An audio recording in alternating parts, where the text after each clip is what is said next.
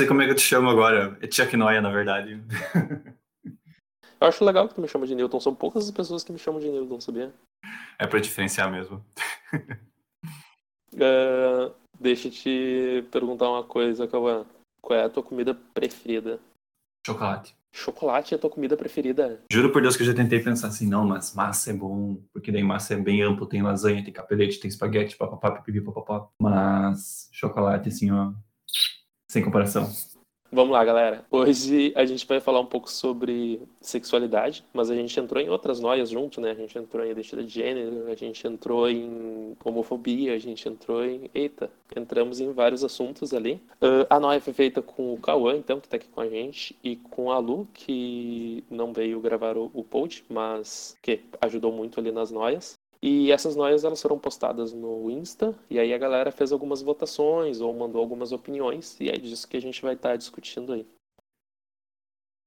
Vem patrocínio. Imagina, credo. Não, acho que ninguém quer patrocinar essas noias. É muito tabu, muito polêmica pra... Talvez o Quebrando o Tabu podia patrocinar, mas eu não sei se Quebrando o Tabu realmente quebra tabus, qual é a rolê deles. Eu não, não acompanho muito pra falar. Pois é, eu deixei de seguir deles, porque era muita coisa no feed, então... Overposting, sabe? Overposting. A gente tá numa era muito pós-moderna, né, Cauã? A gente tem nomes para mu muita coisa, assim. Inclusive, falando em ter nomes para muitas coisas, olha só, isso é uma coisa que eu pensava a respeito por muito tempo, assim, quando a gente falava sobre uh, identidade de gênero, sobre quando a gente falava de sexualidade, assim, e tudo mais. E aí eu sempre pensava, tipo, nossa, por que tantos nomes, sabe? Porque somos todos humanos. É, o que, que eu posso te dizer? Eu vejo pelo lado que as pessoas querem se sentir partes de alguma coisa, sabe? Existe muita confusão entre identidade de gênero, sexualidade, expressão de gênero. Então, é só uma questão de aprender mesmo o tempo. E também sobre representatividade, eu acho, né? Mas, assim, isso de, de representatividade me toca bastante, assim, porque eu comecei a ver na TV uh, eh, pessoas de outras sexualidades. Gente que não é heterossexual, basicamente. Acho que, sei lá, quando eu tinha já uns 14 anos. Antes disso, para mim, era uma coisa assim, muito, sabe? Nem conhecia ninguém, nunca tinha visto, sabe? Aí era uma coisa meio tabu, assim. Mais do que tabu, era assim, era desconhecido ainda, né? E é o, é, a gente vem andando passinho por passinho, sabe? Daí eu já vou te dizer uma coisa, que eu já vejo isso desde muito cedo. Por exemplo, eu tenho uma, eu tive mais acesso à TV desde muito criança. Então, novela, série, esse tipo de coisa era muito seguido para mim. Uh, eu acho que as novelas da Globo, elas de alguma forma elas vão dando aquela alfinetadinha assim no, na sociedade de uma forma bem leve e aos poucos. Eu, eu lembro desde a novela O Clone, da novela América, várias outras novelas que de alguma forma tentavam introduzir algum personagem, alguma coisa que levasse a gente a pensar e a discutir o assunto. Obviamente que tudo era sempre muito falado como um espanto, em choque, sabe? Meu Deus, o primeiro personagem gay na TV brasileira. Mas, e ainda hoje, né? A gente tá em 2020 e até pouco tempo atrás a gente tinha o Félix na novela, que foi todo aquela escândalo, o primeiro beijo gay em, rede nacional, né? Faz pouco tempo do primeiro beijo gay em rede nacional. Deixa eu. Cara, eu nem sei quando que foi a novela do Félix. Aqui, ó, fina... foi em 2014, eu acho que. Eu entrei agora pra dar uma olhada. Nossa, é, é muito recente, tá ligado? Em 2014 eu ainda tava meio incubado. É. Eu era meio incubadinho ainda em 2014. tava em processo, tava, tava dentro do casulo, não nasceu borboleta ainda. Eu acho que alguém até mandou sobre isso uh, alguma coisa, que era que, tipo, que a pessoa não, não achava que era uma possibilidade até para ela, ela não ser hétero, ela não gostar de homem. Ela achava que, sei lá, talvez não gostava tanto assim, que... E aí ela disse, uhum. inclusive, que mesmo quando ela, sabe, caiu a ficha real, assim, tipo, tá, não, eu, eu realmente me sinto atraída por outras meninas, uh, foi foda porque ela achou, não, então talvez eu sou bi. É, eu, eu não sei como é que é, agora me diz como é que foi pra ti na tua infância, como que tu percebeu isso? Eu acho que foi, nossa, eu acho que desde os ias namoradinha, assim, sabe?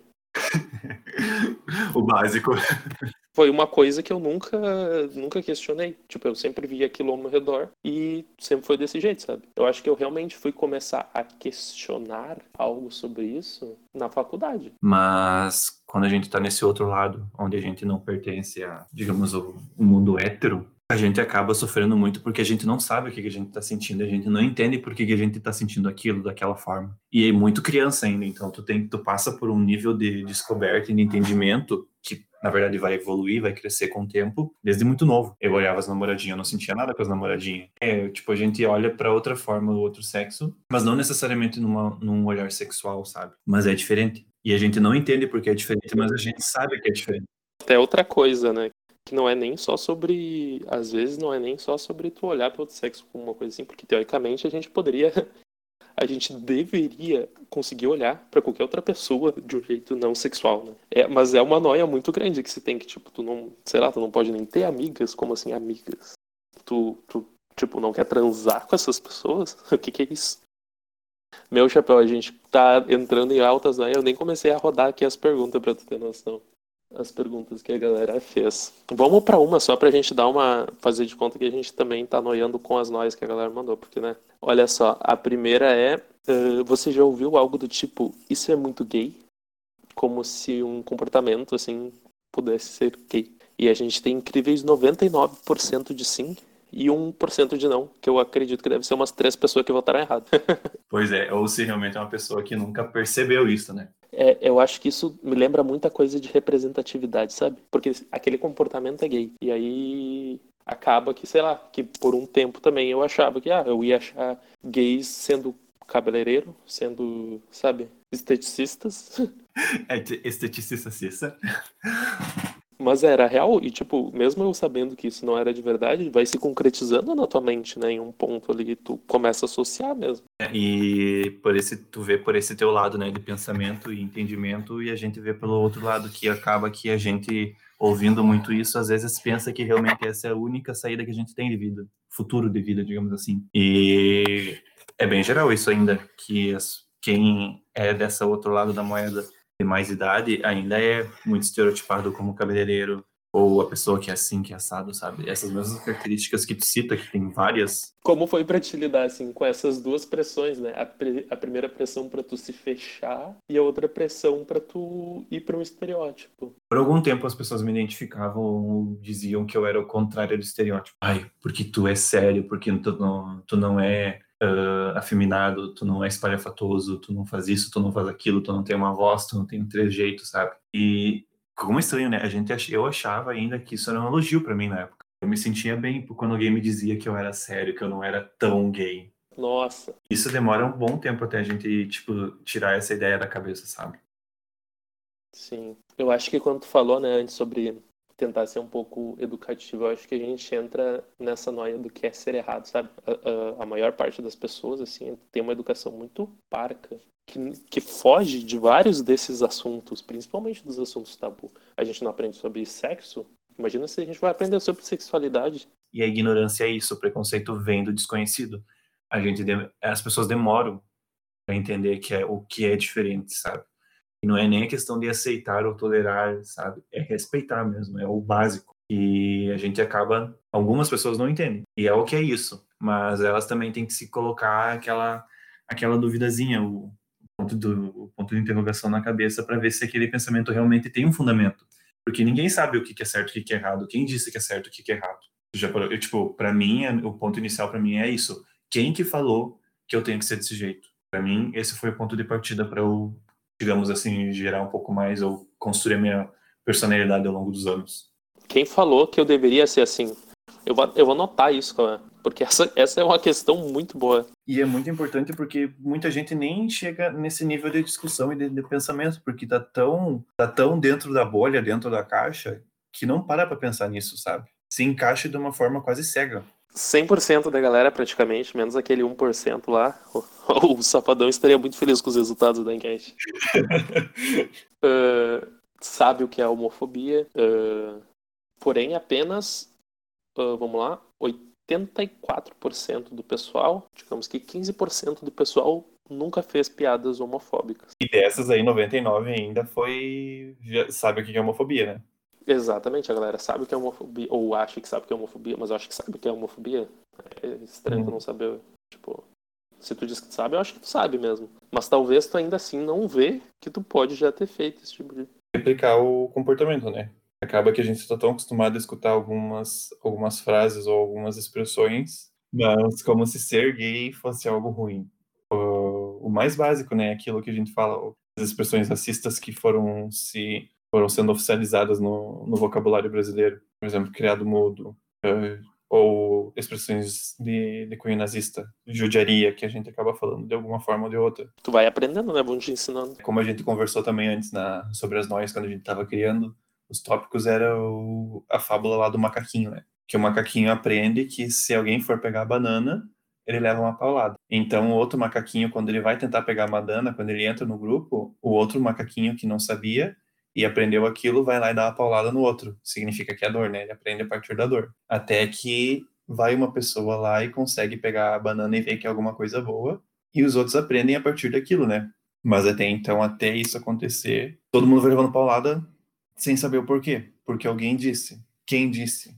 Quem quem que, que tem tanto poder? O que que tem tanto poder assim para te dizer o que, que é certo e errado? É foda. A próxima pergunta ali que a galera trouxe, que a gente trouxe no caso, foi tipo, tá, uh, se tu já ouviu algo do tipo, ah, isso é muito gay, então o que é ser gay para você? E aí vieram muitas coisas assim. Tem uma galera que trouxe assim, ah, ser gay é ser uma pessoa como qualquer outra pessoa. Em outros pontos, assim, o que é ser gay? Ser gay é usar, é, é usar calça skinny, é o que é usar uma melissa, é assistir o RuPaul's Drag Race. Mas eu não sei se tu lembra, eu acho que tu deve lembrar que houve uma pequena. Teve algum ano, eu não lembro qual era, mas eu sei que eu tava na faculdade já. E aí arranjaram um nome para isso que eu não conhecia, que é metrosexual, eu acho. Tipo, eu não sei, mas para mim, na época, eu não sei se é isso, pra falar bem a verdade, posso aqui estar, tá, o quê? Compartilhando fake news. Mas pelo que eu tinha entendido, era só uma pessoa hétero que gostava de se vestir bem. Aí vai o que a gente fala do, do sobre se sentir pertencido. Acabou que ser metrosexual, que é uma coisa que, na minha opinião, nem existe, né? Acabou sendo aceito só com o sertanejo universitário.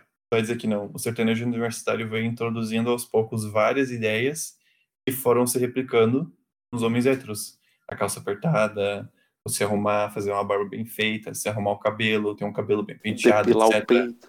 Depilar o peito, etc. Sabe? Essa coisa de se arrumar para alguma coisa ou para se mostrar mais bonito, sei lá em, em, algum momento, assim, um, um, curtíssimo momento, vou dizer assim, eu me identificava como metrosexual, né? Por não dizer que eu, que eu era gay quando eu era criança. Olha só, então talvez metrosexual foi uma escadinha que te ajudou, assim, a. é, porque acaba que a gente, a gente se identifica com o que a gente conhece, né? E para mim foi algo muito muito complexo eu conseguir entender isso. Que eu vou, vou fazer uma linha do tempo básica, tá? com 5, 6 anos eu comecei a me sentir diferente. Por quê ou como, não sei, mas eu sentia. E ao longo dos anos aquilo foi crescendo, crescendo, crescendo e eu não entendia o porquê eu agia ou pensava de uma forma diferente que os meus coleguinhas do colégio e etc. Até que quando chegou nos 15, eu me entendi, não, eu sou isso, eu sou gay, eu gosto de homens. Quando eu tive o primeiro, quando eu comecei a sentir o primeiro, ter esse sentimento de amor, de, de pertencimento a uma pessoa, então, sabe? Obviamente não foi correspondido na época, mas, mas foi aquilo que me desencadeou, que, que abriu uma portinha, pelo menos, no meu, no meu pensamento, né? Mas eu demorei ainda mais alguns anos, mais uns 10 anos mais ou menos. Não, 10 anos é muito. Mas pelo menos até os 22, 21 anos, para entender o, o e, a, e me aceitar como gay mesmo, sabe? Porque até então eu não me, eu, eu, eu tinha até receio de falar essa, esse tipo de palavra, sabe? Nossa, que nóia, que nóia absurda, assim. Imagino que isso não deve ter feito contigo durante todo esse tempo. E a minha família já sabia desde os 18 anos, sabe? Algumas pessoas da minha família, metade da minha família sabe desde os 18 anos, sabe? Esse nível de aceitação, a gente a gente tá tão acostumado a falar as coisas que a gente replica de novo, né? Mas esse nível de essa coisa de aceitar, que não existe aceitar, ninguém precisa me aceitar, mas me respeitar demorou muito tempo porque nem eu dava o respeito que eu deveria dar a mim mesmo, o, a questão do orgulho, sabe? Chegar no momento da sua vida que você tem orgulho de ser quem você é, é muito importante. Porque assim as pessoas te enxergam de outra maneira e elas começam a te respeitar pelo que tu é mesmo, sabe? Vou ficar com essa frase em mente também. É, e isso eu acho que vem. É, é, difícil, né? Tu não tem referências muitas vezes de, de outros homens que são gays e que, sei lá, no teu caso, são arquitetos e tudo mais. Claro, tu deve ter agora já. Quem que era a referência? Era o Pit Bitoca, era o Patrick Olha Faca, quem mais que tinha Vera Verão? seguimos o baile. Então, olha só, a próxima pergunta é se a gente cumprimenta as pessoas da mesma forma. Tipo, ah, no caso de abraço ou beijinho, né? Coloquei. Essa aqui eu acho que mostrou toda a coisa pra gente, assim. E mostrou também a questão de, de homem e mulher dentro disso, assim, né? Como, é, como esses, esses papéis são pesados. Para homens, a gente perguntou isso. E 55% disseram que sim, que cumprimentam todas as pessoas da mesma forma. Ou seja, se tu dá abraço, tu dá abraço uh, num, num cara, tu dá abraço numa mina, tu dá abraço em quem for, tá ligado? Uhum. E para as mulheres também. E aí, olha só. 55 para os homens que fazem isso e 56 para as mulheres que fazem isso. Deu um número parecido, né? De pessoas que uhum. sempre cumprimentam as pessoas do mesmo jeito e foda-se. Eu achei bem louco, eu nunca vi assim. Uh, eu vejo muito pessoal cumprimentando mulher com beijinho, mas eu nunca vejo o pessoal cumprimentando uh, homem com beijinho. Homem cumprimentando homem com beijinho.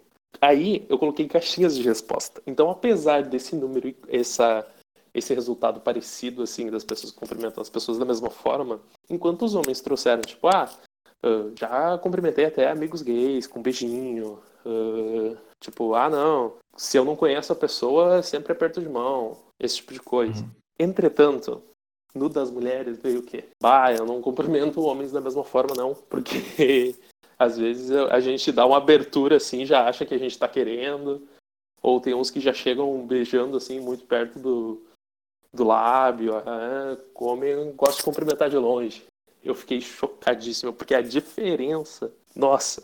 Inclusive, teve alguém que disse que dá abraço em homem, eu sou louco. Tá, olha só, a próxima noia que a gente trouxe também era dividida entre homens e mulheres. E era se, você, se vocês já consideraram a pan ou a bissexualidade. E uh, metade dos homens consideraram e 60% das mulheres consideraram. Um pouquinho mais, sim, 10% a mais. Porque a, a mulher é considerado, é considerado fetiche, né? Então, você conseguir fluir mais entre essas duas orientações, essas duas atrações diferentes, você é mais aceito, digamos assim, porque você é um, é um ícone sexual. Não, acho que é muito real. Se não me engano, a gente colocou essa pergunta também para entender um pouquinho mais sobre esse rolê. Se tinha essa, fetiche, essa fetichiza, fetichiza, tipo, dois homens se beijando, nossa, que coisa feia. Duas mulheres se beijando, hum, vamos lá ver. Inclusive, teve uma menina que trouxe que ela um festival, assim, um congresso, talvez, digamos assim, que era só para lésbicas. Que no mesmo lugar tinha tava acontecendo alguma outra coisa assim. E aí tinha homens nesse lugar. E daí eles ficavam indo até lá o lugar para ver elas e nossa, olha se beijando, não sei o que lá. E ainda nisso do, de homens e mulheres, vocês já consideraram a bissexualidade ou a pansexualidade também? Ah, eu falei que era 60% das mulheres, né? Eu errei. Era 70% das mulheres e 60% dos homens. Uh, uma menina trouxe uma outra coisa uh, ela é lésbica e ela trouxe que quando são duas mulheres assim que se vestem uh, se vestem assim com o estereótipo de mulheres ah daí é bonitinho. É mas se, se uma delas se veste de alguma outra forma se veste um pouco mais assim do estilo masculino meu chapéu. Acabou daí que coisa mais horrível. Que, que é isso? A próxima era se já tinha beijado alguém do mesmo sexo Uh, não que isso mudasse a tua sexualidade nem nada. 60% dos homens e 80% das mulheres, eu acho que é uma coisa meio esperada também. Claro, né? Tem que pensar nessa bolha que eu tô, que, sei lá, segue, que responde os, os stories e tudo mais, né? E principalmente homens se engajam um pouquinho menos, não sei se por usarem menos redes sociais também, provavelmente. Mas mais mulheres respondem, então não sei o que comentar sobre isso, para falar a verdade. Eu acho que era isso, meio que esperava isso e foi por aí. Eu considero assim que em alguma parte da vida de todo mundo, todo mundo deveria ter uma experiência com uma pessoa do mesmo sexo, ou seja lá quem for, sabe? Mas, mas isso vai muito de cada pessoa. Tem gente que realmente que que talvez se, se sofrer, se passar por essa experiência, talvez queria mais dúvida na cabeça dela do que certeza, sabe? Outro fé. Olha só o que a gente trouxe também, uh, ainda nessas coisas sobre fetichização. Meu Deus, eu tô péssimo. Tá complicado, o Luciano Huck que me perdoe. Mas se outro homem flerta, se outro homem flerta com a tua namorada, tu se sente ameaçado ou querendo ameaçar ele, e aí os homens responderam 50% que sim, e se fosse uma mina, 34% responderam que sim. Aí no caso das mulheres, uh, nas mulheres foi, foi ainda mais expressivo, assim. Tipo, se uma mulher flerta com o teu parceiro, ela se sente, 65% se sentem ameaçadas, e se fosse um homem, só 29% se sentem ameaçados. Aí vai a, a questão de, de competitividade que as mulheres criam entre si, né? É muito comum as meninas entenderem umas as outras como rivais, né? E, e o homem é criado com o quê? Com tu tem um amigo, tu tem um parceiro, tu tem alguém, um companheiro de, de guerra, digamos assim, né? É, fora que tem toda, né? Esses tempos, eu acho que, não lembro se a gente comentou isso lá na Noia de Homens, mas estava lendo alguma coisa sobre isso, que a, a cultura, sei lá, cultura normal, a, sei lá, hétero, ela é toda homoafetiva, né? Tipo, é de tu gostar de outros homens, de tu ter referências de outros homens, de tu. Você respeita outro homem, mas você não respeita uma mulher. Exatamente, tu vai lá e pede desculpa pra, pra, pro cara se tu. Parceiro, pro parceiro. É, pro, caso tu tenha desrespeitado ela, tu pede desculpa para ele, como se tu, tipo, não, mas o maior desrespeito foi ao meu brother ali, não foi essa guria. Uh, aí aqui era sobre se tu se sente ofendido quando te chamam de gay. Uh, 14% só se sentem ofendidos. Mentira. Mentira, cara. Todo mundo fala isso como, como, como uma, uma ofensa e, e leva como uma ofensa ainda hoje em dia. É muito.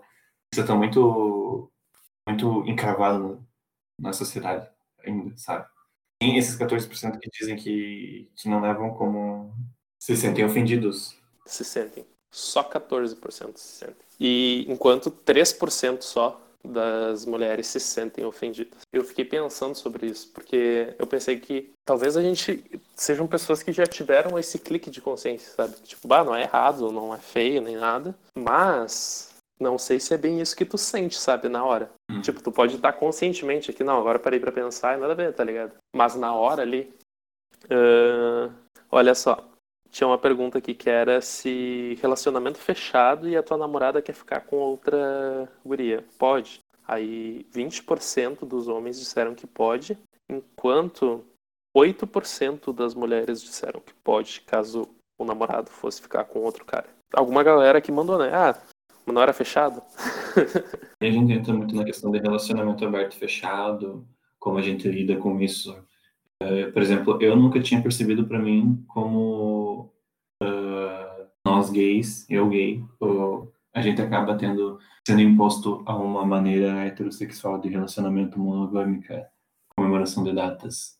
Por exemplo, há pouco tempo atrás, eu comecei a me questionar sobre isso, sobre o que que é amar a pessoa, o que que é tu demonstrar teu sentimento, o que que é tu compartilhar tua vida com outra pessoa. Ela é realmente isso que a sociedade diz pra gente que é, que é tu comemorar o dia dos namorados, o aniversário do namoro, aniversário da pessoa, etc. Uhum. Então a gente tá ainda muito. Eu acho que a gente ainda tá um pouquinho pra trás nisso, sabe? Total. Bom, agora a gente vai pra um papo mais pesado, Cauã. Mais 18.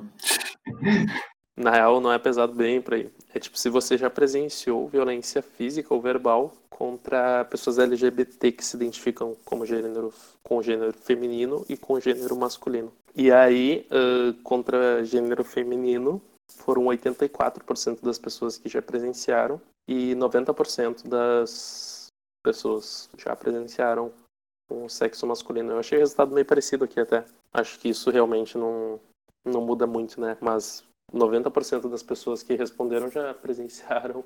É, e elas entendem o que é uma violência contra outra pessoa de uma forma homofóbica, digamos assim, né? E elas fazem alguma coisa contra isso. Ah, a gente não perguntou isso. Teria sido uma ótima pergunta para se colocar logo depois, é, não é mesmo? qual, de que forma você reagiu a essa experiência, né? Essa violência foi boa ou foi ruim? Você foi a favor da pessoa ou você simplesmente se calou e deixou aquilo acontecer? Nossa, essa, essa foi uma colocação muito boa, cara. Eu acho que a gente devia ter feito essa pergunta. É, é muito foda. Volte a gente tá fazendo podcast e alguém manda uma dessas perguntas assim que a gente devia ter colocado lá. E eu fico tipo, ah. E aí, Uh, nisso algumas pessoas trouxeram algumas histórias também, tipo, até teve duas histórias assim meio parecidas, que uma era de uma menina que às vezes estava com a irmã dela e elas andavam abraçadas ou alguma coisa assim. E elas sempre ouviam uh, tipo várias coisas assim ruins assim quando estavam na rua andando e tudo mais. Ou os clássicos que desperdício. Teve uma outra também que ela tava ela e uma amiga dela, elas estavam num Acho que elas estavam num congresso, alguma coisa assim, elas estavam almoçando. E aí chegou, um cara chegou assim para trovar uma delas. E ela disse, bah, não, namora, ela é minha namorada. E, e aí o cara ficou xingando elas um tempão por serem lésbicas. O que que dá a pessoa fazer isso, né? Eu fico, eu, eu tento me, eu, tento, eu queria ser uma mosquinha assim nesse momento para tentar entender o que que uma pessoa entrar, né, no ouvido e lá no cérebro e tentar captar qual é a coisa que, que, que gera isso. Que te leva a esse nível de, de agressão verbal, né? Tipo, tu tem que se expressar de uma forma violenta sobre tu, sobre uma outra pessoa, simplesmente porque outra pessoa não aceita aquilo que você é, o respeito que você é. Né? O que, que te faz agir com ódio com outra pessoa por causa disso especificamente? Tipo, vem da onde, sabe? Vem da religião? Vem da do quê? Milton, faltou um convidado homofóbico aqui pra gente discutir esse assunto. Vou, vou estar em busca de homofóbicos para. Homofóbicos se, se, se inscrevam pro próximo podcast do canal. Mas depois a gente só trouxe mais alguns depoimentos, assim, não teve nenhuma pergunta.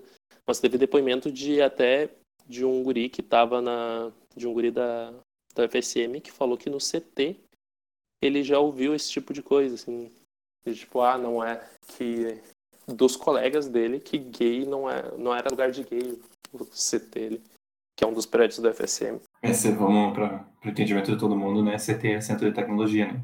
Isso, o Centro de Tecnologia, que é onde ficam as engenharias da UFSM. Tipo, isso é o a gente está falando de 2000 e, e tanto, sabe? Cara, essas, assim, a gente está indo mais pro, pro final agora, essas foram as últimas perguntas. Mas eu acho que isso ficou uma coisa assim que ficou não resolvida para mim, assim que eu queria realmente tentar entender um pouco melhor ainda. Que é da onde vem esse esse ódio, porque hum. Cara, eu vou te explicar agora de, de, de, tentar me desenvolver o meu pensamento pelo outro lado, então. Uh, o porquê que as pessoas, os homofóbicos, de alguma forma se sentem ofendidos com a sexualidade da outra pessoa, da orientação sexual, na verdade. É, tem muito instaurado na sociedade aquilo que o homem é, é uma pessoa viril, é o forte, que manda e etc. E, querendo ou não, a gente relaciona muito a homossexualidade com você abrir mão de ser homem, né? Porque automaticamente você é gay, você já gosta de homem, então você tá abrindo mão da tua virilidade, da tua força. E talvez seja um pouco disso. Um pouco de de, de vergonha ou de, desse, desse sentimento de não entender o porquê que uma pessoa está abrindo mão de ser o principal, sabe? Sabe outra coisa que eu lembrei enquanto tu falava também? Um, como que se diz, um argumento que é muito usado nessas horas é o do mas meus filhos vão ver, as crianças vão ver. Tu começa a perguntar pro gurizinho e as namoradinhas desde o corre, dos cinco anos. Muito bonitinho, né? Você vê um casalzinho lá, duas crianças com quatro anos de idade, uma demandada com a outra. E sem querer, você tá replicando uma forma de pensamento, né? uma forma de atitude, sendo que com três anos tu não sabe nem quem tu é, né? Agora que tu falou isso, que tipo, com os três anos tu não sabe nem quem tu é, eu lembrei de uma guria que mandou assim, que mandou uma questão muito legal. Ela trouxe, tipo, imagina um impacto para alguém, para tipo uma criança, um ser, que desde pequeno seja imposta a essa pessoa a identidade de gênero dela, a sexualidade dela, é tudo imposto ali quando ela nasce. Tipo, ah, catapauta, é isso e tu é isso e tu age assim e tu age assim. Desde que tu nasce, o impacto traumático que isso tem em alguém. Isso vai aquilo que eu te falei antes, né? Porque tu tá indo contra aquilo que estão te dizendo que é certo. Que é o que você tem que ser, né? Então, tu ir contra aquele, aquela forma de pensamento, aquela ordem que os teus pais, que são tecnicamente as pessoas, tipo, as pessoas que mais te amam e que mais se defendem, etc., você tá quebrando um, um paradigma sei se é essa palavra certa, mas você está indo contra a corrente, né? E aí que começa a dúvida. E até você sanar essa dúvida é um tempão, cara, muito tempo. Bom, Cauã, muito obrigado por essa conversa. Valeuzão. Foi muito massa. Toda a noia. Não, vamos fazer um, vamos fazer um pensamento assim, tipo, o pós-graduado desse rolê, dessa noia, e daí a gente chama pro próximo convidado o convidado homofóbico para se expressar também. Ah, verdade, tem que conseguir chamar a pessoa junto pra gente estar, tá, né, o quê?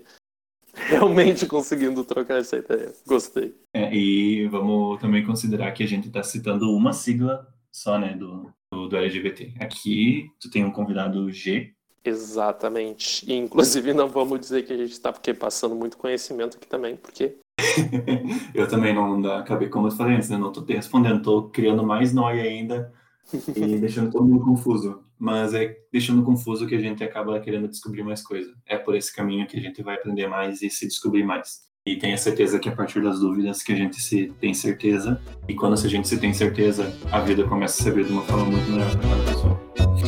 Total. Abração então, Obrigado por tudo. Valeu.